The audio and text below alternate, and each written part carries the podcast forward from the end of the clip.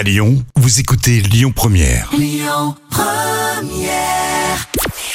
Bonjour Rémi, bonjour Jam. Comme tous les jours, on jette un œil aux audiences. TF1 est arrivé en tête hier soir avec la série Balthazar qui a rassemblé euh, près de 6 millions de personnes, soit 27% de part d'audience. Derrière, on retrouve M6 avec Pékin Express. Euh, France 2 complète le podium avec Élysée 2022. L'actu du jour, c'est ce documentaire sur le Tour de France bientôt sur Netflix. La grande boucle va être au cœur d'une série documentaire. On a, a encore assez peu d'infos, euh, si ce n'est qu'il devrait y avoir 8 épisodes de 45 minutes attendus pour début 2023. C'est pas vraiment la première fois hein, que la plateforme mise sur le sport après une série sur la Formule 1.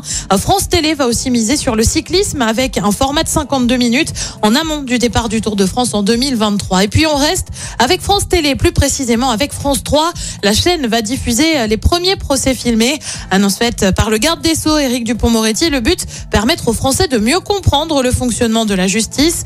Euh, tout va se dérouler dans une émission. Son nom, l'audience est ouverte, qui s'intéressera à des juridictions du sud de la France. On ignore encore quand cette émission sera diffusée. Côté programme, ce soir sur TF1, c'est le retour de Mask Singer. Sur France 2, c'est la série avec Corinne Maziero, Capitaine Marlowe. Sur France 3, c'est un film, Creed, l'héritage de Rocky Balboa. Et puis sur M6, c'est la série The Rookie et c'est à partir de 21h10.